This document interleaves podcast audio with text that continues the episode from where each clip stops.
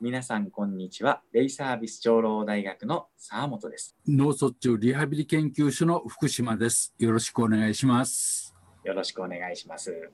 今日はですね、ええあの、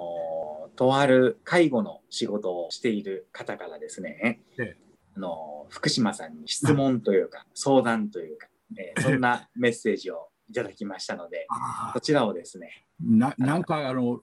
ラジオっぽくていいですね。そうですねえ、質問コーナーのようなおお手紙が来てますという。はい、お手お手紙が来ております。よろしく。はい。えーまあ、その方はですね、えーとある障害を持った方のですね、介護をしてらっしゃるそうなんですけれども、えー介護をしているですね、その方がですね、障害から来るご自身のですね、動作の遅さとかですね、物事がうまくできないようなことに対してですね、まあ自虐的と言いますかですね、もう自分はできないし、まあ、自分はもうダメだし、というようなですね、えーそういうふうな、えー発言を、まあ、なさることが多くあって、でそれに対して、もちろん、えーそんなことないですよっていうふうにですね、まあ、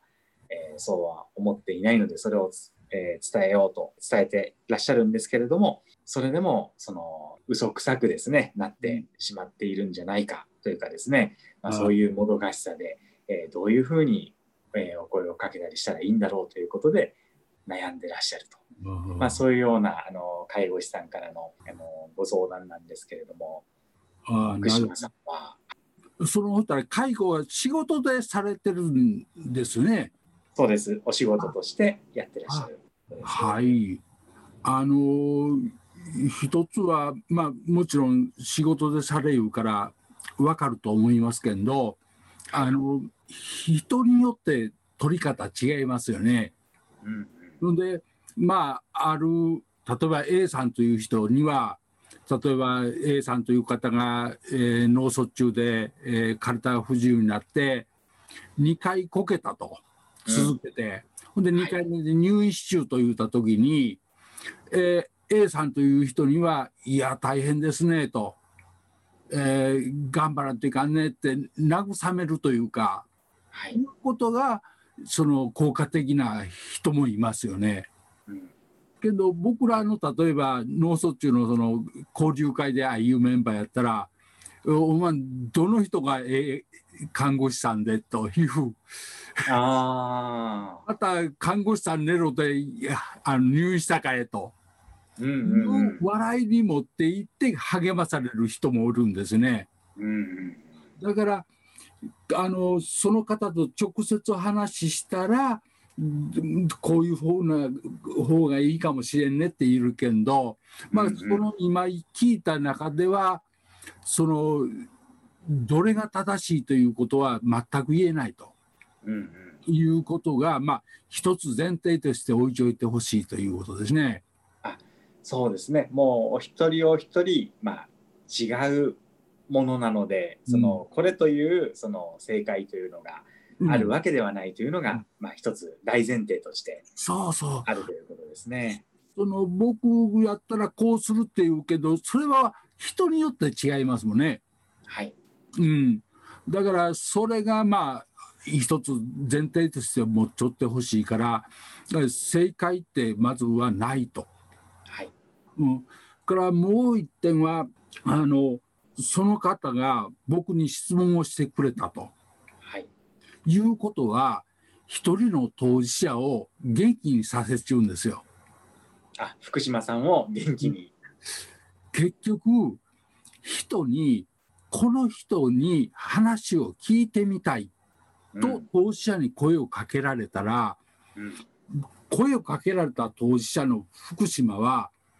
よしほいたらなんとかそれに応えたい。頑張ってこ答えろうとすするじゃないですか。はい、それが僕を元気にしてくれるんですよなるほど、なるほど。だからその方はもうすでに一人は当事者を元気にしちゅうとはい、いうことが言えると思うんですね。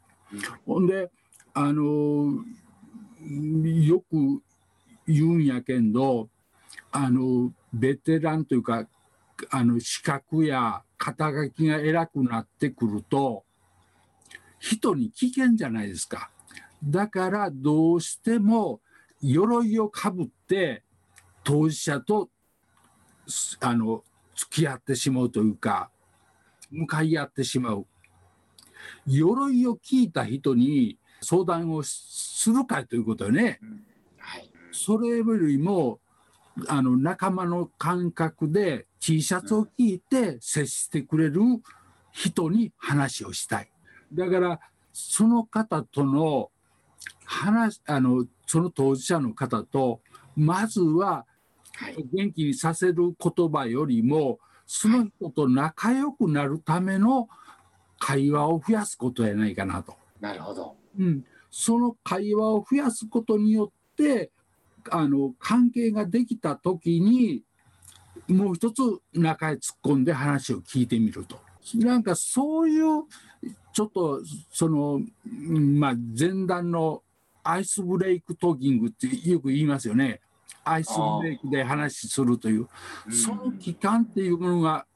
あって持っていってほしいなと。いうのがまあ2つ目ですかね。あの例えば相談をするときに、うん、あまああの学校の先生に相談するか、うん、えー、親に相談するかって言うたよりも